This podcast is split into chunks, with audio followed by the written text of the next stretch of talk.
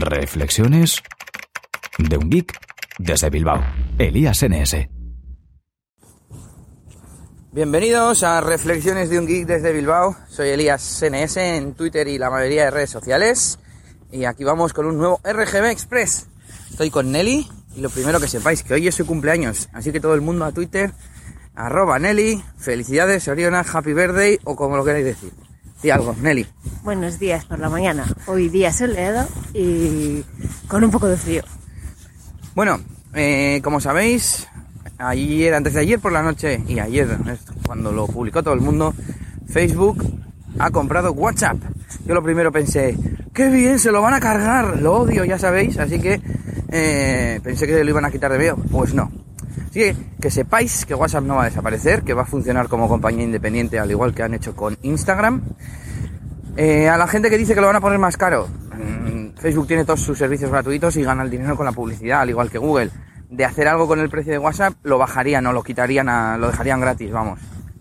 Más cosas, que si lo van a llegar de publicidad, lo mismo. El Facebook Messenger no tiene publicidad.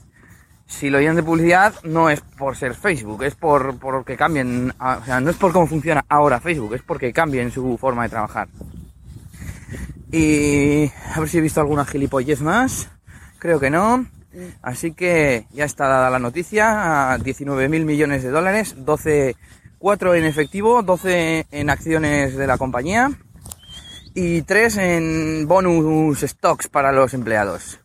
Y nada más, no sé para qué narices quiere Facebook WhatsApp. Decía Nelly que quizás sea para integrar el tema del número de teléfono con Facebook Messenger y... Lo que me sorprendió es que en Estados Unidos, bueno, no sé si lo escuchamos a Juan García o no me acuerdo a quién, que en Estados Unidos que apenas se usa el WhatsApp. En cambio en España yo creo que lo tiene todo el mundo. Y ya está, hasta ahí el tema de WhatsApp. El tema principal de hoy es... ¿Eh? ¿Eh? Nelly, ¿cuál es? ¿Te lo sabes? Euskal Encounter. No, pero puedes decir lo que quieras de la Euskal. Pues que iremos en julio y a ver si va algún podcaster o explique o lo que sea como el año pasado y así nos juntamos y hablamos un rato. Pues sí, ya estamos en fase de organización un poco, de apuntarse a los grupos y dentro de poco ya abrirán la pre-reserva, ¿no? Sí. Bueno, pues vamos con las extensiones de Google Chrome. Ese es el tema que yo quiero hablaros hoy, que hace tiempo que lo tenía pensado y me parece que va a llevar más de un capítulo, pero ningún problema. Extensiones. Ya sabéis, esos pequeños añadidos que se le ponen a los navegadores. Yo voy a hablar de Google Chrome, aparte de porque es el que yo utilizo, y Nelly también, es el que más cuota de mercado tiene, 55%, ¿no? Sí, en España. Lo estuvimos mirando ayer para un cliente que nos tocaba las narices con el Internet Explorer 8. Exactamente. Bueno, eh, interesantes extensiones. Lo primero voy a decir las que yo considero las básicas que tendría que tener, pues como quien dice todo el mundo, y luego otras, pues que bueno, que considero interesantes para mí y que puede que para alguno más lo sean. La primera que instalas tú, Nelly. Adblock. Exactamente, Adblock. ¿No sabéis lo que es ir al ordenador de un amigo familiar y ver las páginas web como son? llenas de cuadros de publicidad, de botoncitos de descarga engañosos y demás parafernalia asquerosa.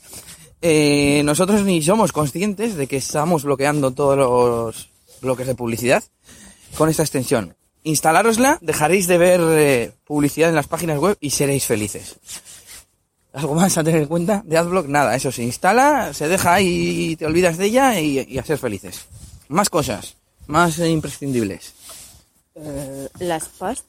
Vale, las PAS, esa sería de las otras, del otro grupo. A ver, voy a decir yo una. Una que para mí es imprescindible, claro, es que entramos en para quién es imprescindible. Bueno, yo uso mucho Autocopy.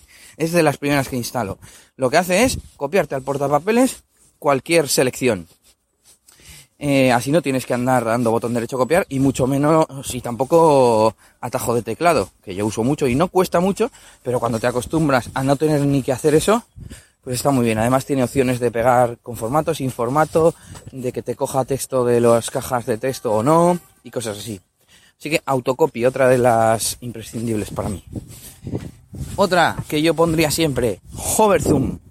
Es una extensión que lo que hace es ampliar las fotos solo con ponerte por encima con el ratón. De ahí su nombre, Hover, que es la acción esta de ponerte encima, y Zoom de ampliar. Funciona en Facebook, en Flickr, en Instagram, en, incluso en Twitter, por ejemplo, que le han quitado la integración con Instagram. Tú estás leyendo Twitter en su página web, en twitter.com, y ves en tu timeline un, tweet que contiene un enlace a Instagram y no se ve la foto. Pues tú te pones con el ratón encima del enlace de Instagram y automáticamente, sin hacer nada, aparece la foto de Instagram eh, a su tamaño original, 800 x 600, en tu pantalla. Lo mismo para Facebook, lo mismo para un montón de sitios. La verdad es que no me sé la lista. Hasta YouTube. Hasta YouTube. Te pones encima de un vídeo y te hace una pequeña miniatura. No es muy grande, pero ya te saca la miniatura del vídeo. A ver, alguna más, alguna más que se nos ocurra, Nelly. Estoy haciendo memoria de cuáles tengo puestas. Es que tengo muchas, tengo muchas, pero ahora no caigo. Si no eres consciente de que la tienes, creo que está ahí y Estoy pensando, eh, eh, se me ocurren muchas, pero no, mm, no de estas que yo digo básicas, ¿no? Venga, ya que has comentado las PAS, la comentamos, la última de la mañana, y, y el resto las comentamos los próximos días. Las PAS es un servicio parecido a uno que se comenta mucho en Mac, es One Password, que sirve, pues como dice su nombre, para que esa sea tu última contraseña, la que uses en ese servicio. Lo que hace es guardarte las contraseñas de las páginas web para que tú no te las tengas que recordar y tiene un montón de funcionalidades como autorrellenar formularios con datos que tú has rellenado previamente, eh, obviamente generar contraseñas seguras, que yo lo utilizo un montón. Cada vez estoy dejando más que las contraseñas me las cree las PAS y así de esa forma que sean seguras. ¿Qué más hace? Bueno, es que eso es lo principal. Eh, la principal ventaja, que no necesitas estar eh, acordándote de las contraseñas. Bueno, yo sobre todo me viene bien, ya no en casa, porque en casa pues igual tienes tiempo y te podrías llegar a acordar si tienes las de siempre. Pero cuando vas a casa de un amigo y dices, ay, quiero entrar en no sé dónde y necesitas la contraseña y no te acuerdas, a mí me ha servido para saber la contraseña de sitios fuera de casa. y obviamente no tener en todos los sitios la misma. De esa También. forma, al final lo que consigues es una seguridad, en teoría, pues muy alta. Pues así que ya sabéis, probad el servicio de las PAS, instalaros su extensión y hasta aquí el episodio de hoy de Reflexiones de un Geek desde Bilbao. Saludos de Elías y Nelly y hasta mañana. Agur, agur. Esto ha sido todo por este capítulo. Pronto, Elías tendrá más cosas de las que hablaros en Reflexiones de un Geek desde Bilbao. Hasta la próxima. Y recuerda que puedes buscar a Elías Gómez en Google Plus o en Twitter, arroba ElíasNS.